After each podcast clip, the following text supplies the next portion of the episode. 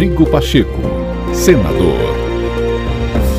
Olá, começa agora o novo podcast do senador Rodrigo Pacheco. Por aqui você acompanha as principais ações do presidente do Senado Federal.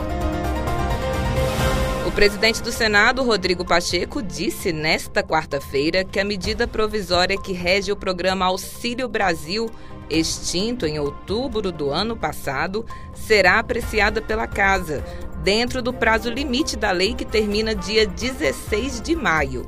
O presidente também destacou que a tendência entre os senadores e as senadoras é que o valor de 400 reais definido pelo governo para os beneficiários seja mantido. Nós vamos aguardar a votação da Câmara dos Deputados ao tempo da Câmara. Assim que chegar no Senado Federal, será designado um relator e nós colocaremos no plenário do Senado, dentro do prazo de caducidade da medida provisória, como a gente faz em relação a todas as medidas provisórias, o respeito ao executivo de ter apreciado, aprovando ou rejeitando, mas de ter apreciado a medida provisória. Esse auxílio é fundamental, é importante, naturalmente será aprovado esse é o entendimento do Senado Federal, eu sinto que a maioria tem essa compreensão.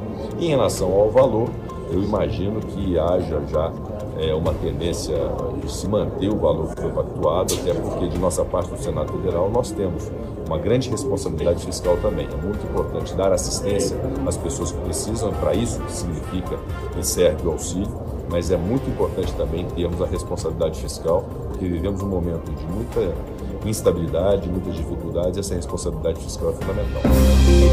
Rodrigo Pacheco, senador.